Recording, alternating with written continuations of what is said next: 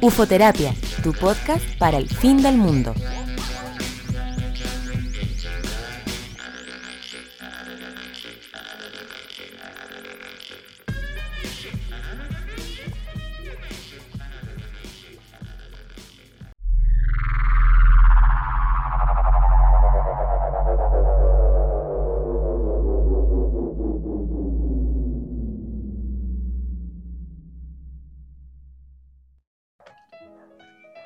Hola, bienvenidos al capítulo 23 de Ufoterapia, tu podcast para el fin del mundo.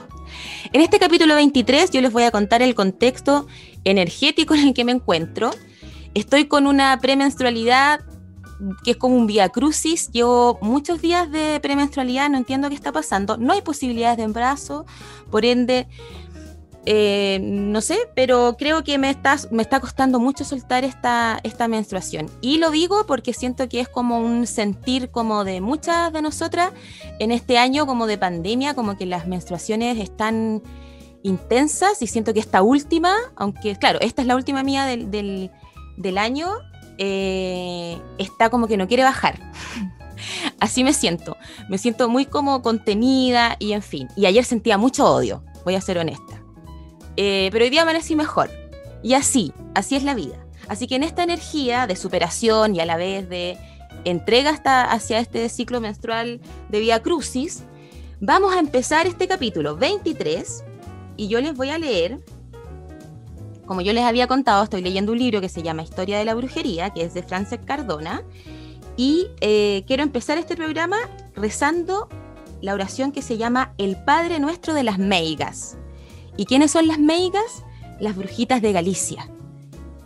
Entonces ellas tenían un Padre nuestro. Y dice, Padre, soy nuestro escogido, para la gloria daros. Padre, soy nuestro soleante, para la gloria daros. Padre, soy nuestro en el jardín, para la gloria darnos. Amad vos este mi cuerpo, para vuestra alma consolar. Amén. Ya. Em, ¿Qué es lo que me pasa con la oración de las meigas? Eh, me acabo de dar cuenta que ya como que me molesta que recemos a un padre.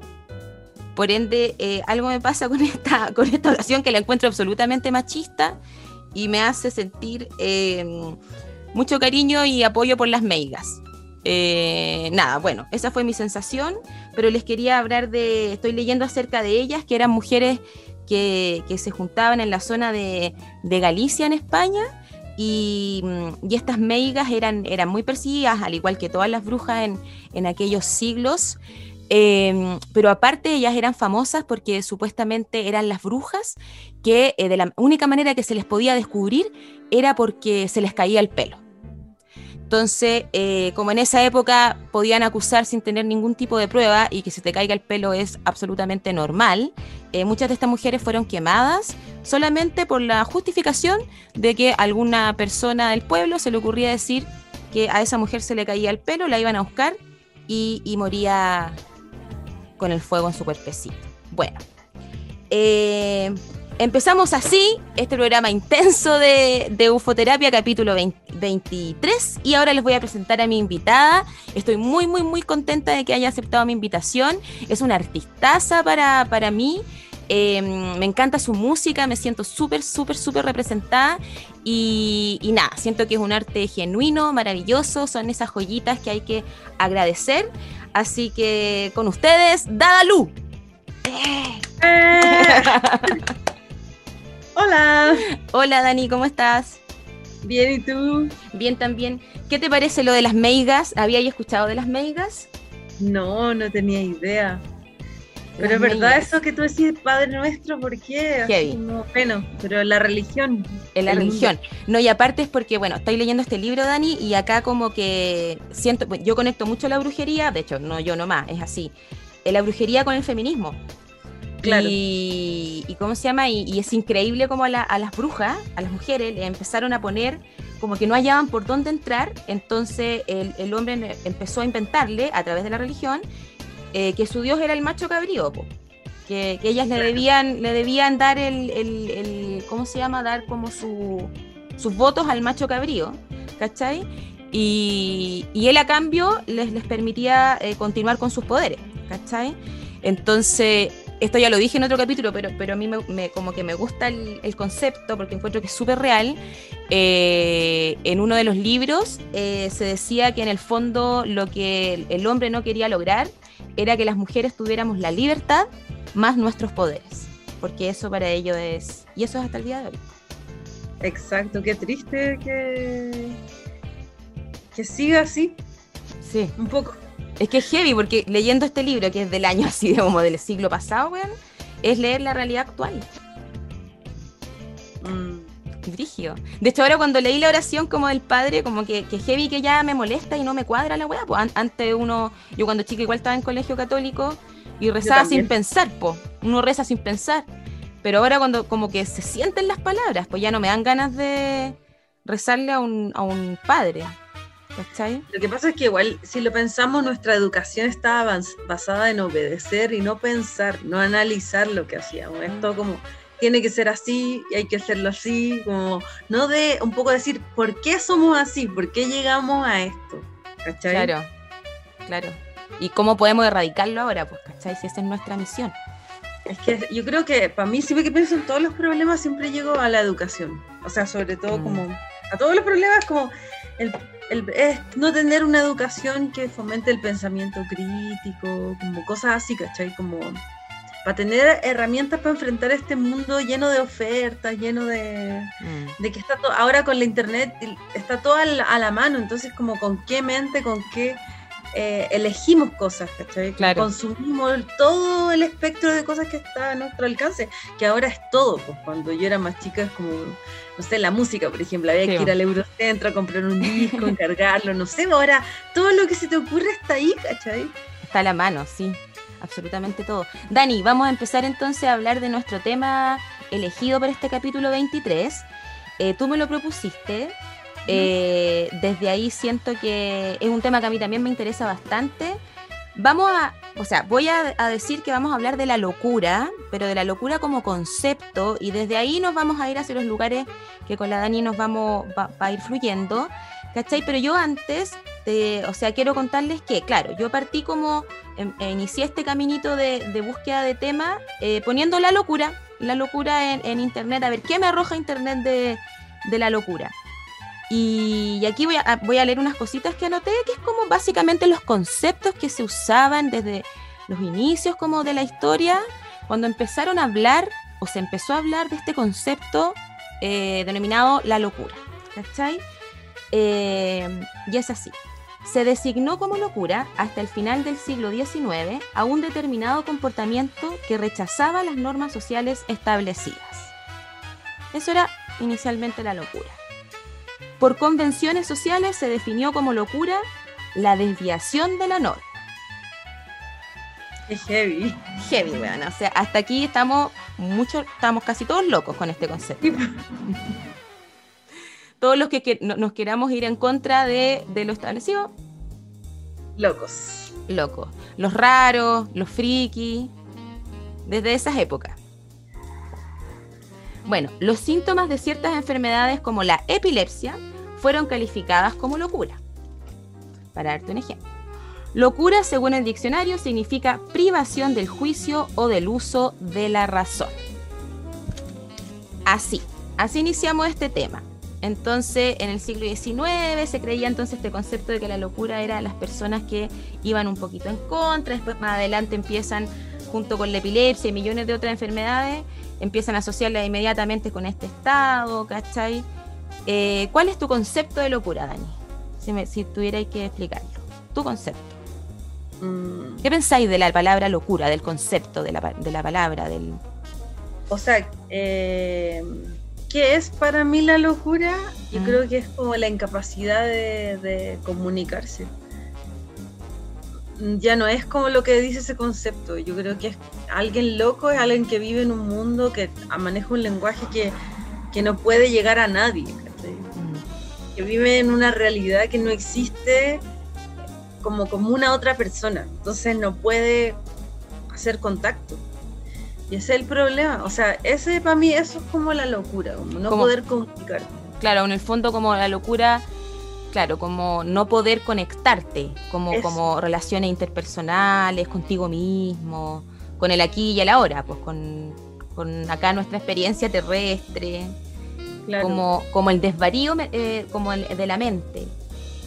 O claro, o que tú quieres como expresar una idea y que nadie la puede mm. como entender o compartir, como que no puedes establecer un diálogo. Mira. eso para mí es como lo que podría significar estar loco. Claro. como bloqueado, así como en un mundo que es solo tuyo, no sé. Y eso te aísla. Sí. Y como sociedad, claro, aislamos como a esa persona, pero eh, ahora eh, voy a meter a la iglesia, porque la iglesia también comienza a meterse en este tema. Y eh, la iglesia denomina que cuando, cuando las personas tenían estados de locura, era un castigo divino por la culpa de sus pecados. Entonces igual la historia, o sea, la historia lo único que te quería decir y la iglesia lo único que te decía era excluyan a estas personas que no cumplen las normas, que no sé qué cosa, y si lo hacen es porque más encima es culpa de ellos. Segregando Forever como... Eh, antiguamente se creía que era consecuencia de, de maniobras sobrenaturales o hasta demoníacas. Qué heavy. Sí, o sea, y no, y sobre todo lo que lo que le hicieron a muchas mujeres por los mm. experimentos como con respecto a la neurosis, mm. la histeria. la histeria, eso es. La histeria. La histeria eh, que fue considerada una locura, una patología. Sí, a, mí, me pasa con el concepto de loco que, siento que, mm, o sea, cuando era chica sentía que, claro, el loco era como la persona que que tenía para mí, yo miraba, claro, enfermedades mentales o como gente, como tú decís, como que no se puede comunicar bien, ¿cachai? Como que, como que así lo veía yo, pero, pero a medida he ido como creciendo y ya más vieja, como que siento que, como que se me fue a la chucha el concepto de locura, como que siento que ya no, no sé qué denominar loco, ¿cachai? Como que ahora si, lo, me lo planteo, yo creo que coincido contigo, como que creo que la locura tiene que ver con eso, como como, claro, con el que no logra estar conectado como con, con, el otro ni con él mismo, ¿cachai? O sea, primeramente con él mismo, por ende no puede estar conectado con, el otro, cuando ya te zafáis, te vaya a otro mundo, ¿cachai? Por ejemplo, empecé a leer de la esquizofrenia, Dani, de, también llegué como a eso y... Y ahí está como ese ejemplo, pues como que la esquizofrenia tiene ese desapego con la, con la realidad. ¿cachai? Eh, y lo que encontré, y que aquí vamos a empezar a meternos ya como más en profundidad, eh, esquizofrenia significa mente quebrada, ¿cachai? Y aquí es cuando se empieza a hablar de la fragmentación de la mente. Como que todas la, la o sea, no soy psicóloga ni psiquiatra, aclaremos, pero, pero como que lo que entendí es, claro, que en el fondo todas las enfermedades, entre comillas, mentales o, o alteraciones mentales tienen que ver con la fragmentación de la mente. ¿cachai? Y, y cuando se produce esta fragmentación de la mente, por lo general, ¿cachai? Eh, es cuando uno tiene eventos muy traumáticos en la niñez, ¿cachai? Eh, pero la esquizofrenia, que no encuentran todavía su origen, como no se sabe el origen de la esquizofrenia, lo único que se sabe que las personas con esquizofrenia se les empieza a achicar el cerebro con el tiempo, ¿cachai? Oh. Y pierden muchas neuronas, ¿cachai? Se sabe eso, se sabe que tienen un exceso de dopamina ¿cachai? Y, sería como lo que se maneja y que eh, se desencadena a veces viejo y a veces en la, niño, ¿cachai? O sea, claro. Pero, claro, pero de repente te puede pasar que a los 40 eh, tengáis como un evento traumático que te recuerda alguna weá o no sé, y ahí, ¡pah! como que se rompe esta, y aparece la esquizofrenia, ¿cachai?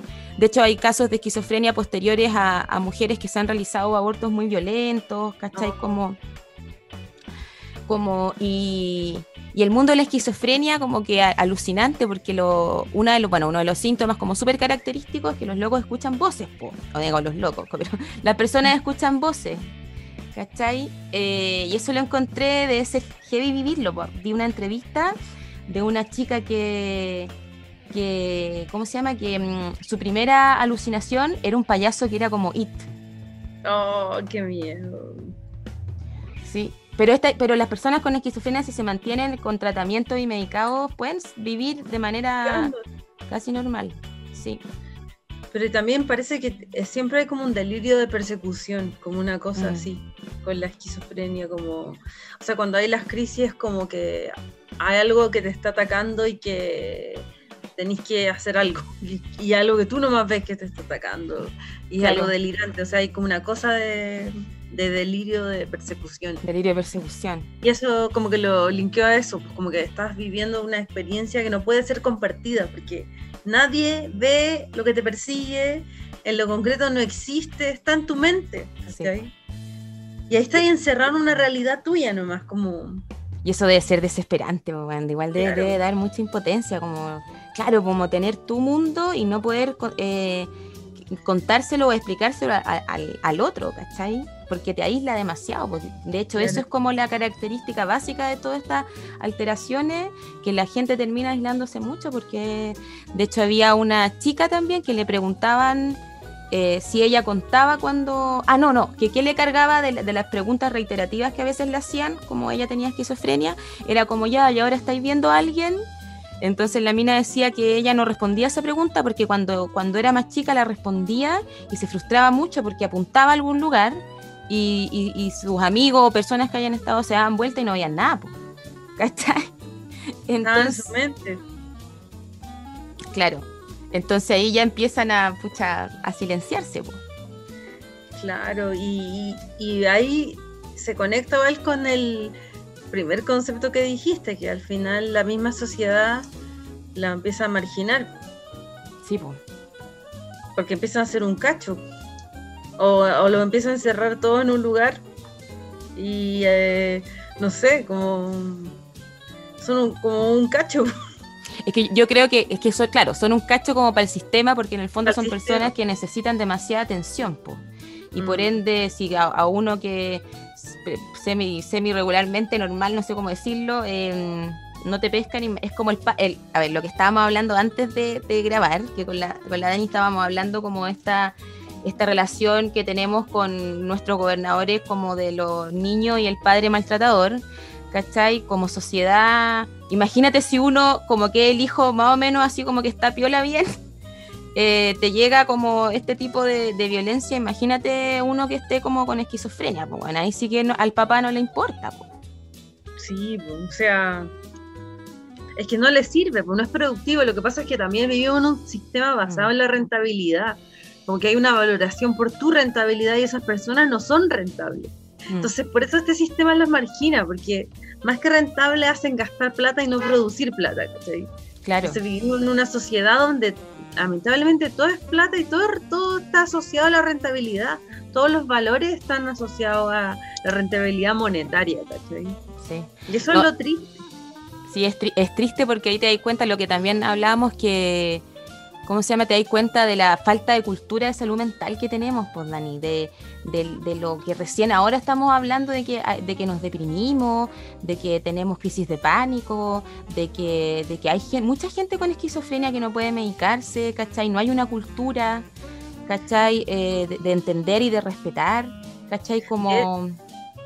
De hecho, o sea, como me acuerdo que hace un tiempo hice una canción que decía, tener sentimientos no es profesional, porque vivimos como una sociedad súper como en base a la rentabilidad, a la plata, y que y entonces estamos acostumbrados a esconder lo que sentimos porque no es profesional, o sea... Y no, es productivo, pues, no, no, te hace productivo sentirte mal, pues, bueno.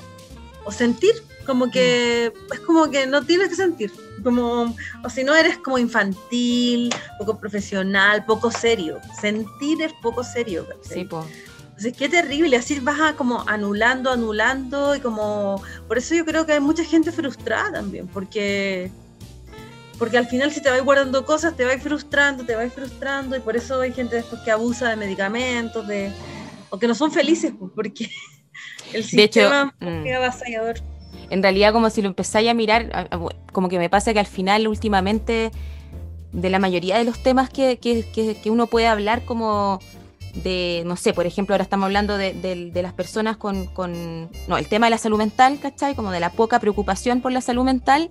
Y claro, y va llegando siempre al sistema, como finalmente el culpable siempre, como que me pasa que hace rato estoy como analizando temas y siempre llego al mismo, a la misma respuesta, como el culpable de esta weá es el sistema de mierda que tenemos, ¿cachai? Como, como pensando eso que decís tú, como, como que heavy como se nos enseñó a no sentir, a no, a no tener nada como que pueda salirse de la norma, ¿cachai? Por ende, si te sales de la norma estás enfermo, eres raro, ¿cachai? Por ende, eh, te vas lejos, ¿cachai? Como no... Eh, ¿Cuántas historias no hay, Dani, en, en, la, así sobre todo actualmente? Además que tiene que seguir pasando, pero como más viejo, ¿cachai? Eh, más antiguamente, como también lo, cuando la gente tenía hijos con estos tipos de trastornos, los mandaban a esconderse, pues, Dani, los escondían, eran los hijos que no se mostraban. ¿Cachai? Porque era el hijo que te avergonzaba, porque era el hijo que no iba a tener todo lo que se debía tener, porque, porque como decís tú, estamos como en una eh, sociedad que lo único que, espera es que nosotros hagamos cosas, pues, ¿cachai? Entonces, si podía hacer poquitas cosas, eres un weón que no que no es muy funcional para el, el, puto sistema, ¿cachai? Entonces... que hagamos cosas que generen plata. Claro, claro. No como solo cosas, o sea, cosas que generen plata. Más terrible, como... Claro. Entonces, claro, y, y, el Estado y este sistema se ha preocupado poco por sus hijos que están más vulnerables, pues, ¿cachai? En todos los aspectos. Aquí ya metemos todo el saco, como de enfermedades mentales, de niños abandonados, de todo lo que hay, como los hijos más vulnerables eh, del sistema están, están fuera, pues están, ¿cachai? Como al margen y ahí viene como el tema del mal uso, por ejemplo, de los medicamentos, porque no hay una cultura de eso, no se toma con responsabilidad, ¿cachai? Y nada, el, tema gigante y finalmente siempre el mismo culpable, bueno. Pero lo mismo que lo que pasa en el Sename. Mm, mm, sí. ¿Cachai? Como muchos niños y que dan los dopan y mal los drogan y ya son niños que vienen con problemas de droga y es como los duermen y no hay una preocupación real, es que yo creo que, que si lo pienso como también a todo plano, hay, hay un gran problema, encuentro en Chile, de no ser honestos, ¿cachai? De no sincerarnos, no hablar con verdad de nuestros problemas, mm. de todo lo, todos como por encima, todos como por, o como abajo de la alfombra, ¿no? ¿cachai? Nada es como frontal. No somos una un país como frontal, es como... Honesto, pues bueno, no, no tenemos honestidad, como cómo estáis, es bien, y siempre hay que estar de una, de una forma. Claro, es como, porque sin mal es como, y esa misma pregunta es como falsa, pero, eh, ¿cómo se llama? Eh, hablar con, con, verdad de las cosas, no eso, ah, se me fue la onda, pero en el fondo, sí, sí, te cacho. Eh, eso, como hablar con verdad y, y, crear y vivir desde esa verdad. Creo que tenemos miedo a mirarnos, como que igual siento que post dictadura nos dijeron como así tienen que hacer mm. eh, y nos colonizaron culturalmente los gringos, ¿cachai? Que estuvieron remetidos en la cuestión, entonces como que no, nos intentaron dominar, nos doblegaron, es como lo que decíamos, porque Chile es como un, ah, para mí Chile tiene como 13 años, no sé, es como... Sí, Chile es como un país, un niño violentado que tiene 13 años.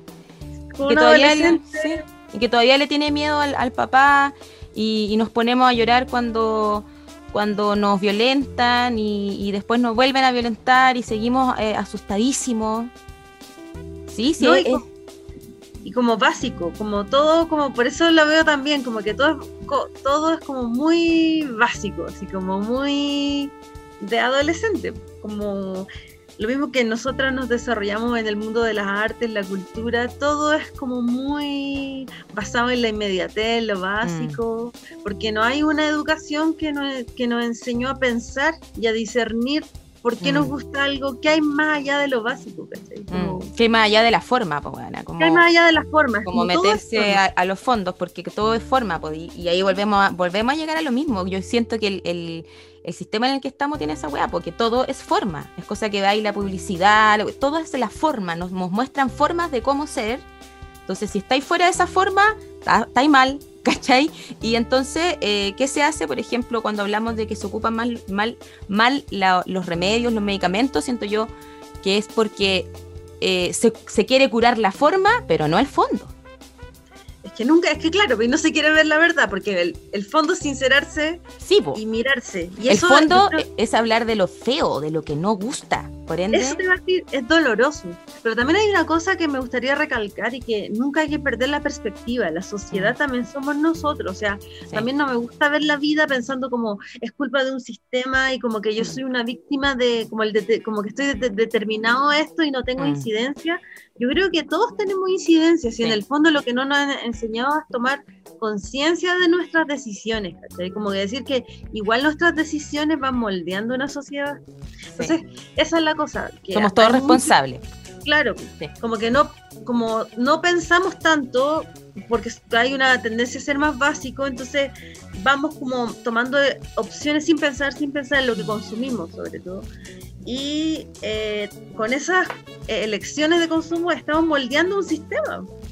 Sí, po. También tenemos poder, ¿cachai? Tenemos fondo- mucho poder, pues de hecho como el, el- el- lo, lo- lo que casi todo, no sé, pero se siente como de este año es como la, el romper como los patrones y las formas que teníamos, pues, ¿cachai? Como, como empezar a, a- yo siento como adolescentes, como tú decís, eh, empezar a buscar nuestra real identidad, pues, ahora, ¿cachai? Como, como yo creo que esa es la responsabilidad que tenemos ahora, como para ser, eh, como decís tú, empezar a ser más honestos, y para ser más honestos con nosotros mismos tenemos que empezar a conocernos más y a conocernos de verdad, pues bueno, no con lo, lo que quisimos o quisieron que seamos, ¿cachai? Mm. Sí. Oye, otras cositas que encontré de la, de la esquizofrenia, por ejemplo, eh, que, a ver, es distorsión del pensamiento, de la percepción, de las emociones, del lenguaje y de la autopercepción. Eh, tienen delirios, alucinaciones visuales y auditivas. Eh, y sabes, hay más de 21 millón de personas con esquizofrenia en el mundo. Escaleta. Muchas. Escaleta, weona. Escaleta. Y hay mucha gente que no se medica, Dani. Hay mucha gente que no, como no se visibiliza esta enfermedad, como que la, la pasan pésimo y la pasan así, ¿cachai? Y viven como encerraditos, solos, ¿cachai? Mucha gente los vota como familiares así, los dejan solos.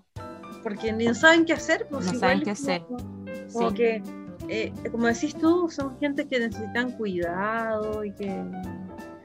Y el problema es que este sistema yo creo que, y cómo funcionan las cosas, fomenta esa locura. Como no diciendo lo que sientes, eh, como que está ahí como también un sistema que ayuda a que como que desarrolle esa locura y si bien no solo es esquizofrenia, hay gente que es como tiene trastornos obsesivos compulsivos, eh, manejo de la rabia, ¿cachai? De la frustración. eh, y es- yo siento que esta manera de vivir fomenta esas cosas como la frustración, la La rabia. ansiedad, weón, a la ansiedad. Yo es que esa es la ansiedad.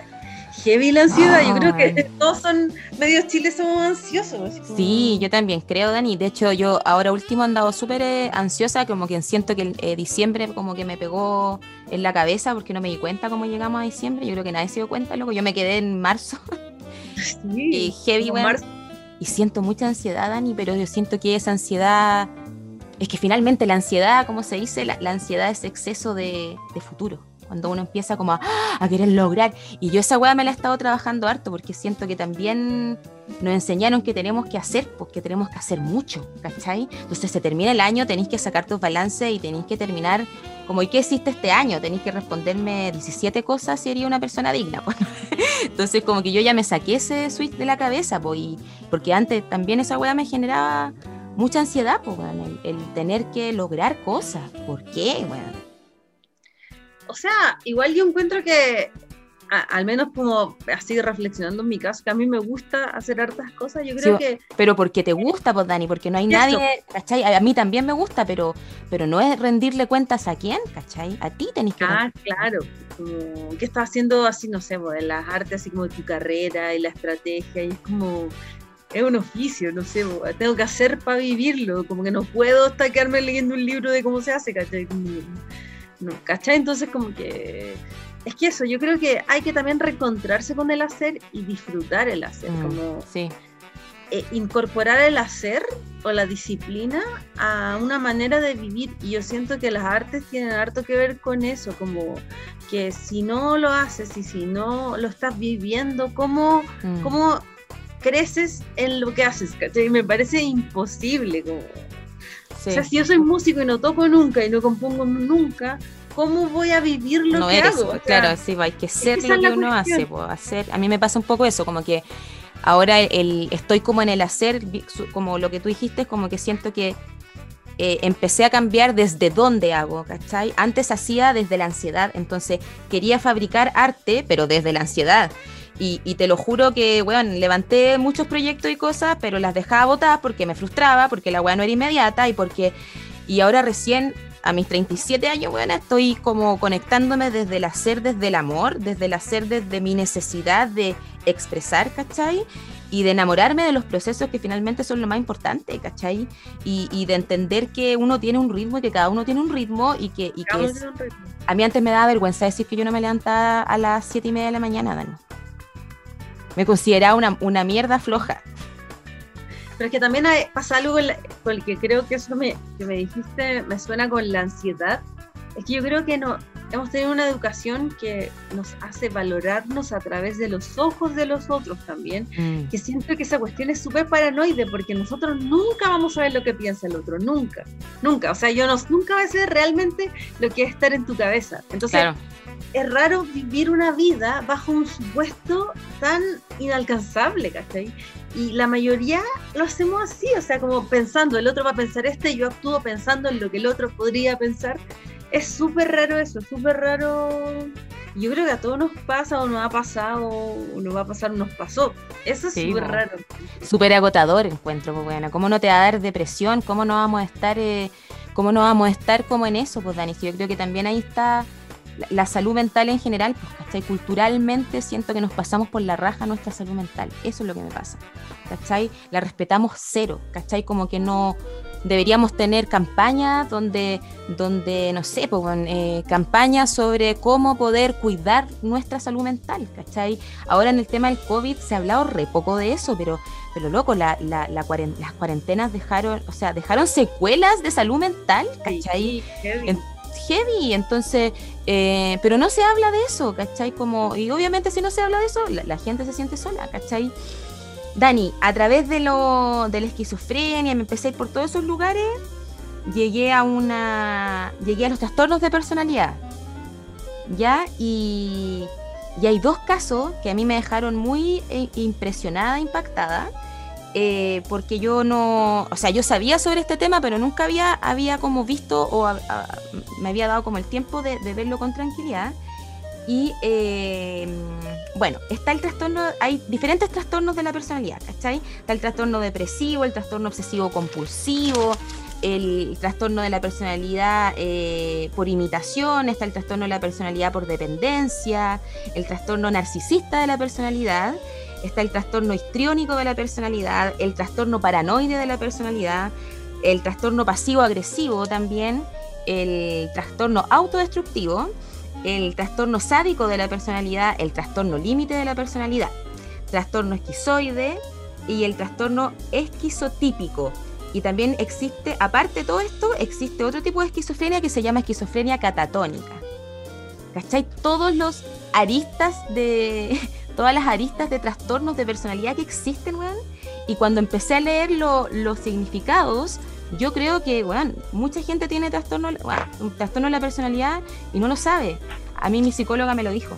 Me dijo una vez que, eh, que la población eh, vive los trastornos de la personalidad, muchos, sin tratárselos.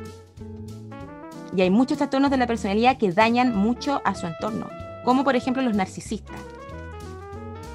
Pero es que también, cuando decía eso, también yo pensaba, ¿cómo, ¿qué los hace ser trastornos no una, un rasgo de personalidad? Porque ¿cómo sería una ah. personalidad sin un trastorno, ¿cachai? Porque todo, es que eso es raro. Es raro, pero ahí yo te podría decir que quizá el, se, habla ya de trastorno cuando ya es el extremo de un tipo de personalidad. Por ejemplo, las personas narcisas, ¿cachai? Como que ya todos sus centros son ellos mismos, por ende su desconexión con el prójimo es absoluto y son personas que dañan mucho a su entorno, como, como porque mienten mucho, porque quizás son como los extremos de las personalidades, por eso pasan a ser trastornos de personalidad, no sé.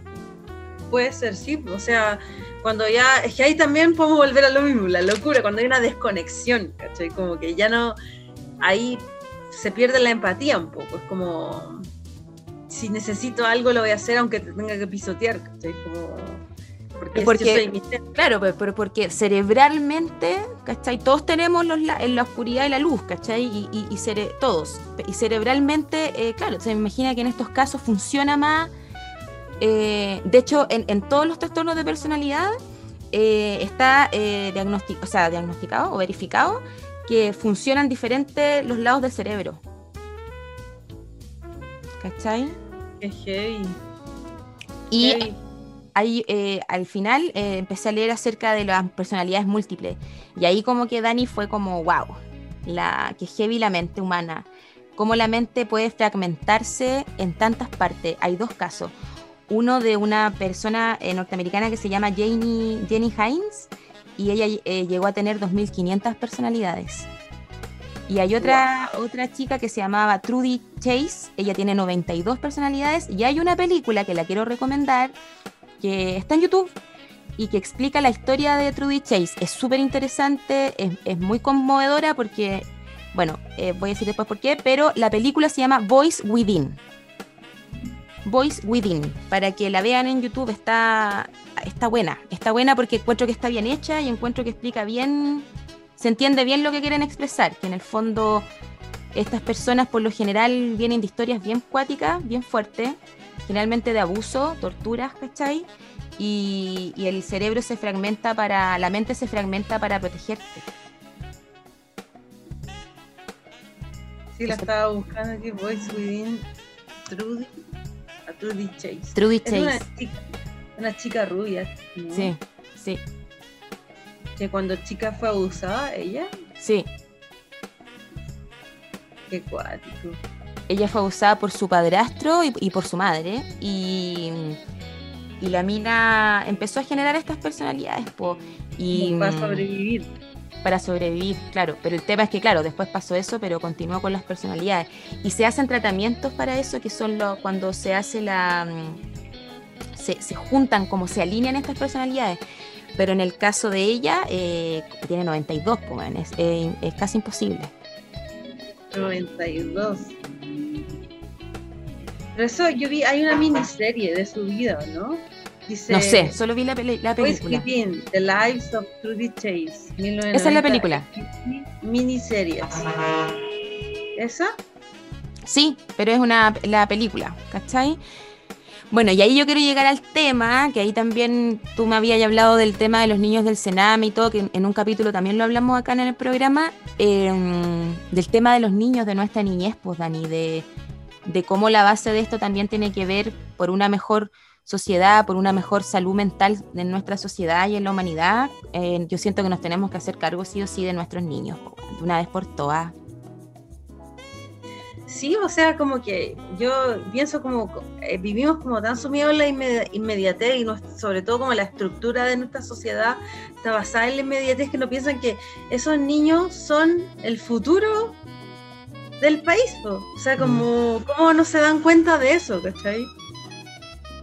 Como no nos damos cuenta que tenemos, o sea, por última hora siento que se respeta un, un poco más, Dani, pero en la época, a ver, yo nací en 83, ¿tú qué año naciste?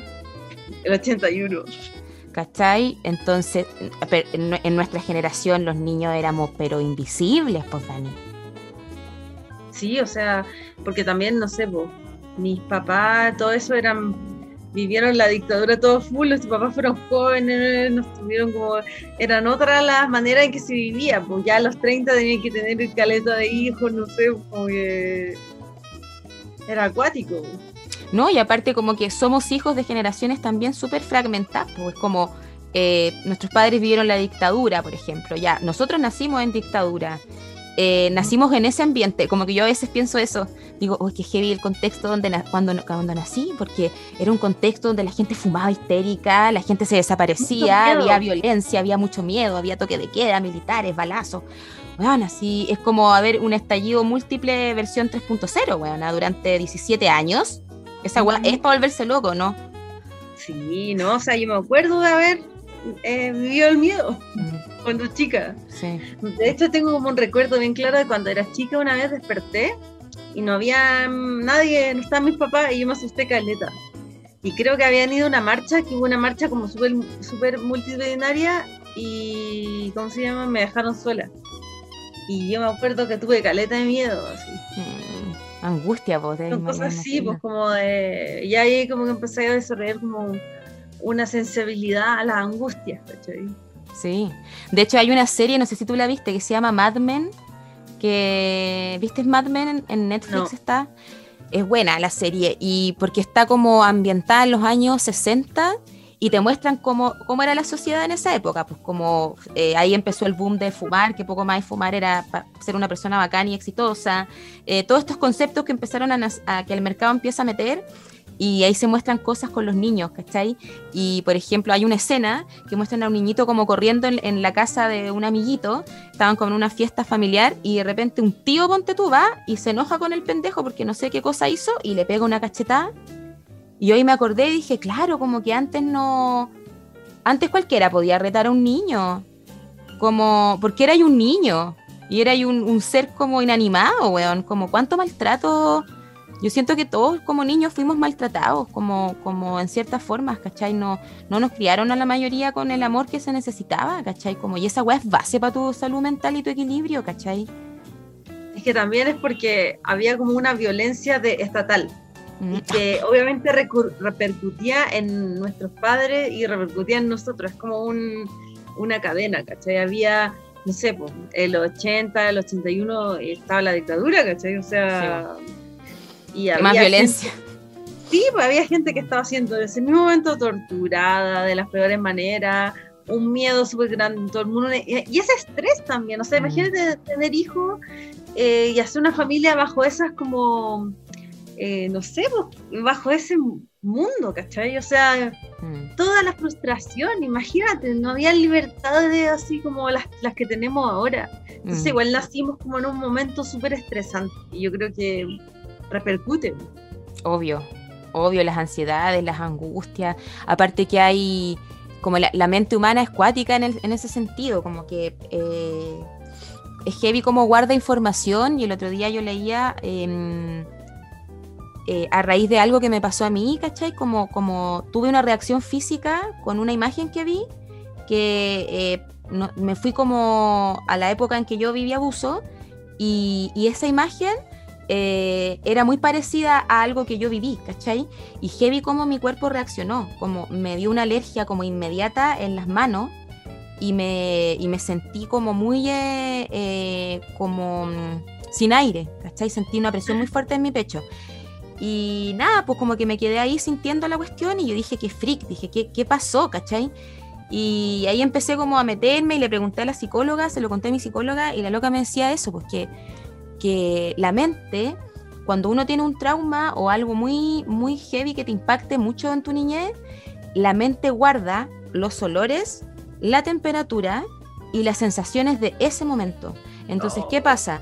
Cuando uno está después, pasaron los años, uno pueden pasar toda tu vida, bueno, y está ahí en un lugar y de repente se gatilla como el olor, ponte tú, similar a la situación, tu cuerpo se activa como en ese momento, Dani, y te, y te y libera como el mecanismo de, Dani, yo me sentí igual que cuando tenía seis años. Oh. Es, es, como si me hubiese venido un flashback físico, una weá muy rara. Y, la mente tiene eso, pues Dani, te libera información en, los, en, diferentes momentos. ¿Cachai? Como que regula tu información y sabe cuándo vaya a poder, eh, cuándo vaya a poder enfrentarla y cuándo no. Por eso también ocurre mucho eh, que hay gente que bloquea episodios y los desbloquea viejos. Claro, es que, como que los, los, bloqueó para sobrevivir en su infancia y después aparecen como una, una señal como las que dijiste, así como Claro. Sí, creo que la, eso, pues los primeros años son fundamentales porque son nuestras primeras relaciones, nuestra primera mm. aprendizaje de cómo son los afectos. Entonces, por eso puede ser tan duro como que eso sea de una manera abusiva. Sí, pues la infancia como armáis tus primeros pilares, pues como es demasiado importante. O sea, yo creo sinceramente que, que la, eh, la salud mental como tal debería tratarse desde ahí, pues desde ese origen de nuestros niños, ¿cachai? Mm. Y, de nosotros también, igual ahora ponte tú, yo soy una agradecida que la gente se esté planteando el tener hijos, pues bueno, antes la gente llegaba y los tenía. Sí, pues. Así nomás, caleta, Por obligación y por social, porque así había que hacerlo, ¿no? Pero ahora yo agradezco que nos estemos replanteando porque, bueno, yo tengo 37 años y todavía no tengo hijos y agradezco no haberlos tenido todavía porque, porque bueno, antes no hubiese podido tenerlo. Pero también hay una cosa que, no sé, también pasa que cuando uno, no sé, por unas pegas, como que por ejemplo pasaba caleta por el spam de, de la Santa Mamá en la Pintana, y igual la veía y caleta de mamá adolescente. Ay, sí, eso es heavy. Que en el fondo es eso, o sea, como que también que no haya una educación como más par y que haya una preocupación de la educación y preocuparse como igual mm. en ciertos aspectos de toda la sociedad eh, afecta, pues, ¿cachai? Porque eso sigue pasando en algunas esferas. O sea, gente que, que tiene hijos en las peores condiciones y esos hijos van a ser, ¿cachai? Más dañados y así como... Y esos hijos van a ser padres y esos hijos, bueno, hoy la cuestión es una cadena, pues bueno. Sí, o sea, ¿cómo vas a estar a los 14 años tener un hijo, ¿cachai? Que al final te lo, lo va a criar tu mamá. O sea, igual sucede, ¿cachai? Mm. Y es, como nos pasa también, Dani, a las mujeres, pues como nuestros linajes femeninos están súper dañados, abusados de, históricamente. Sí, pues. Como si vais para atrás, como el, daño que existe hasta cognitivo eh, es también desde los orígenes, pues, ¿cachai?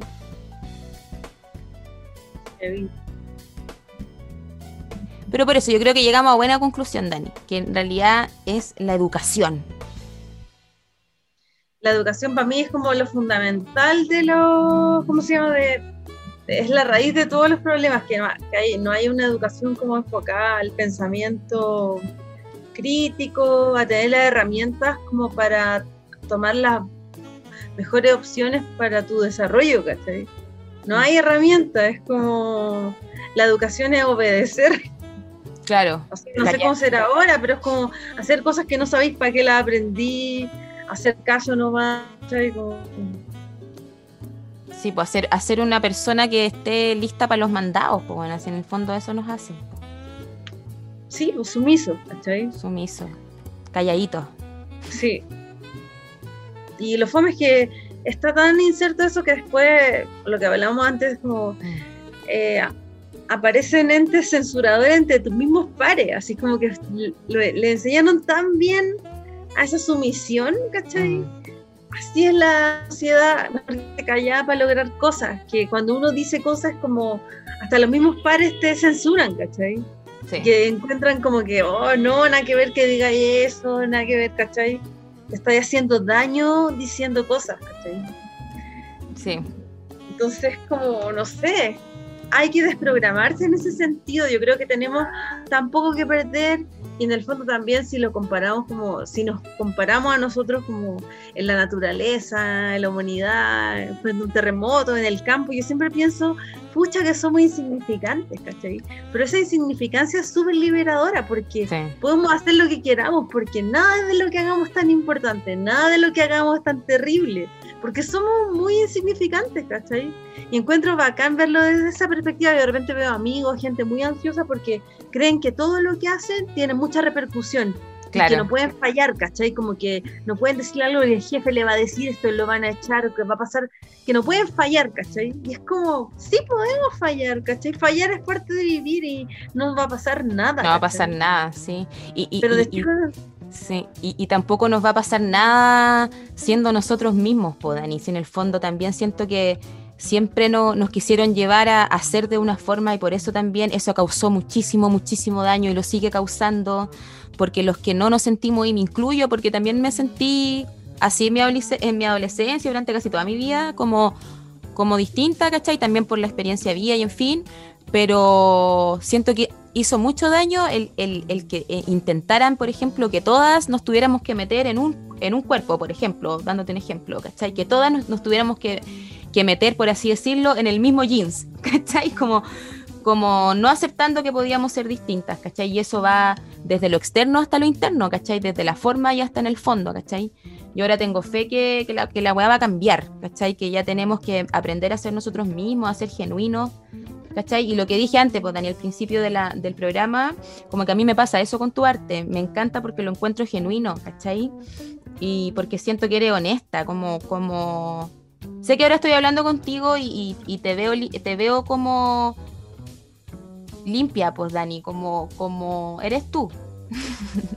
Pero caché que y ahí podemos volver al, como al mismo tema, como hacer un link con el inicio que estaba pensando, que tú leíste como las primeras definiciones de locura era como una persona que no obedecía la norma. En el fondo, si lo pensamos, las normas son como qué es lo que tenemos que hacer y cómo tenemos que ser, en qué cuerpo tenemos que estar, cómo tenemos que vivir las diferentes etapas de la vida, ¿cachai? Y es como, no sé, pues, sobre todo yo siento que hay un tema heavy de control hacia nosotras eh, y que está relacionado también cómo debemos vivir ciertas etapas de la vida, ¿cachai? No sé, pues, yo tengo 38, voy a cumplir 39 y sigo jugando, sigo haciendo música y mm. es como que fuera casi un pecado, la gente puede decir como no, ella no sigue las normas de la sociedad, es una ridícula, está loca, no fue famosa a los 20, ¿cachai? Como cómo se le ocurre seguir haciendo mm. música, arte, ¿cachai? Como, y de una manera que no es adulta, ¿qué es ser adulto, ¿cachai? ¿Qué es ser, o sea, ¿Cachai? Que todas esas cosas, me acuerdo de la pandemia como que hice harto ejercicios de,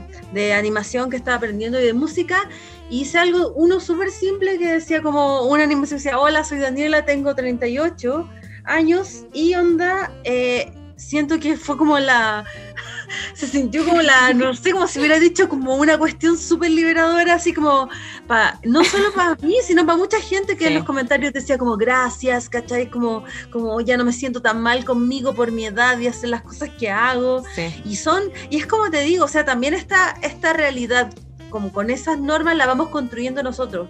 Y es porque lo tenemos tan insertado y no cuestionamos lo que decimos que vamos como repitiendo esa manera de vivir tan conservadora, o sea, como que mm. yo lo he visto en gente más joven, que una vez, no sé, en un chat alguien ponía, ay, la abuela que rapea Dadalú, y es como, bueno, anda, eres más joven que yo y eres más conservador que yo, ¿cachai? O sea, como, hazte ver, pobrecito, ¿cachai? O sea, como que, ¿por qué yo a cierta edad tengo que hacer cierta cosa si no soy ridícula, no soy, ¿cachai? Entonces como que siento que todos nosotros con esos prejuicios vamos como marcando como y, prolongando esta manera de vivir como tan conservadora, ¿cachai? Como, Y sobre todo el arte para las mujeres, como, o sea, puedes ser artista o creativo hasta cierta edad, después soy ridículo, Porque, porque el arte solo se consigue para ser famoso rentablemente en dinero, ¿cachai? Mm es súper estúpida esa cuestión, no sí, Es que es, raro porque es una dualidad ridícula, vos, Dani. Yo, creo que también yo me doy cuenta ahora, ahora a mis 37 de eso y, me siento liberada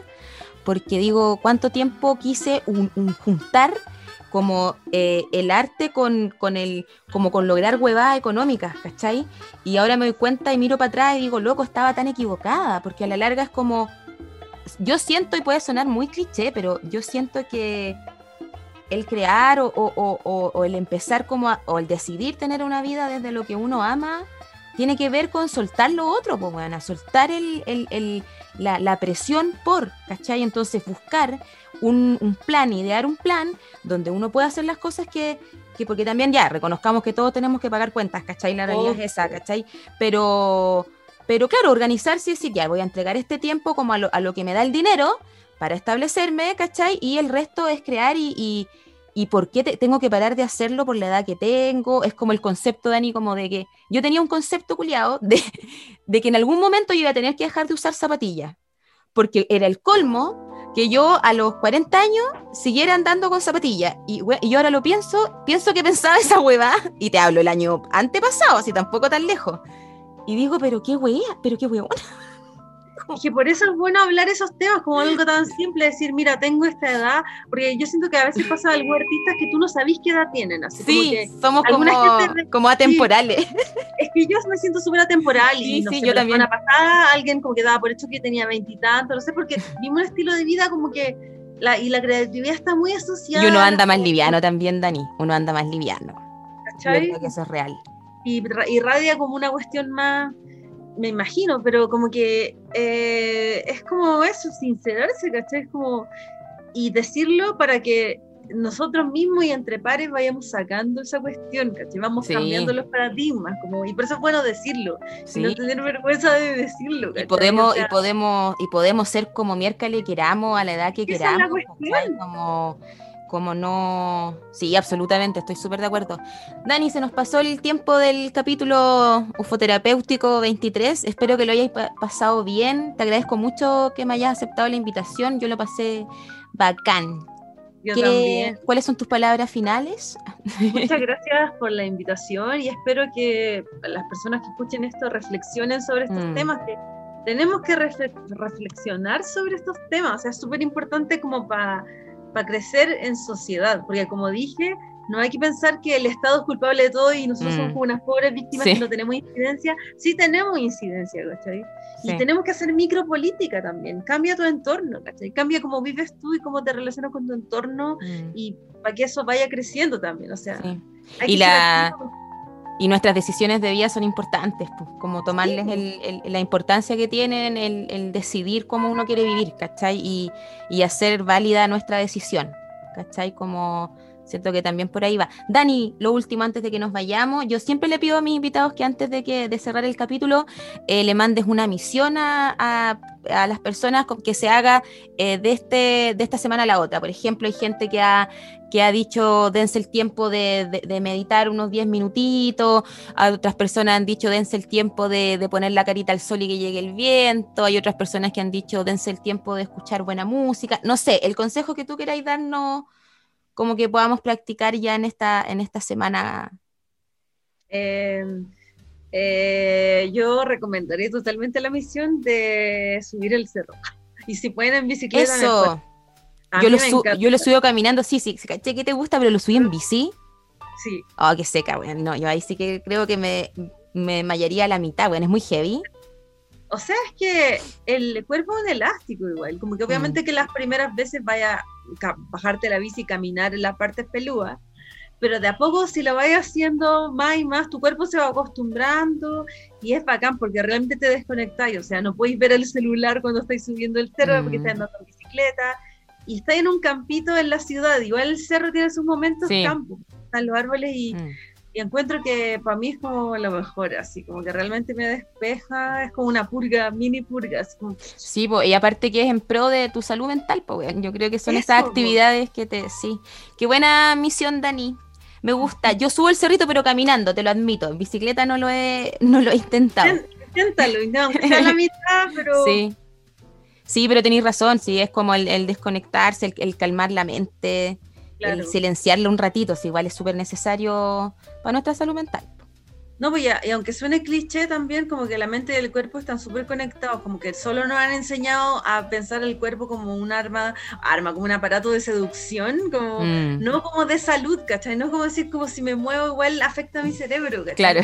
es solo para verme flaca, ¿cachai? Es que esa es la wea, pues, ahí volvemos al tema, como la forma y el fondo, como que al final se nos enseñó que había que hacer ejercicio para estar, para estar guapo, y que, pero no porque la wea afecta directamente también tu cerebro y tu salud mental, pues en el fondo de la wea. Bueno, finalizamos así el capítulo 23 de Ufoterapia, tu podcast para el fin del mundo. Un besito, Dani. Muchas gracias por haber venido y nos despedimos. Chao. Chao.